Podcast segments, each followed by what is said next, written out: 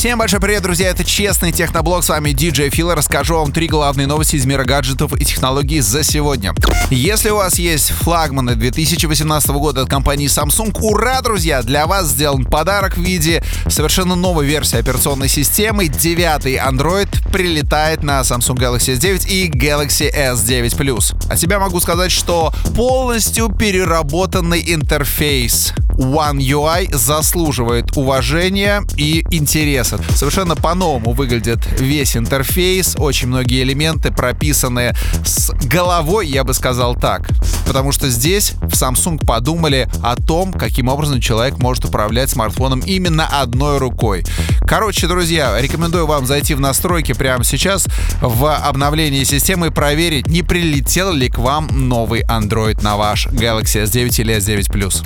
Компания Xiaomi представила свой новый телефон под названием Xiaomi Mi Play. Если раньше компания Xiaomi активно копировала то, что делает компания Apple, теперь компания Xiaomi активно копирует то, что делает Huawei, точнее делала в 2018 году. Я говорю сейчас о задней крышке, которая очень красивая и очень сильно переливается, ровно так же, как и переливаются продукты от компании Huawei. Спереди есть монобровь, она такая наверху в виде капельки, это уже больше похоже на OnePlus 6. Дисплей IPS 5,8, соотношение сторон 19 к 9.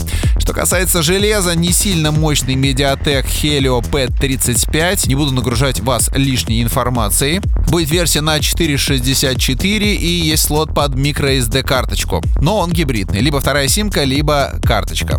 Также есть не очень емкий аккумулятор на 3000 мАч. И да, в 2018, точнее в 2019 году здесь опять micro-USB. Не USB Type-C, который является стандартом уже сейчас, а возвращение в архаизм.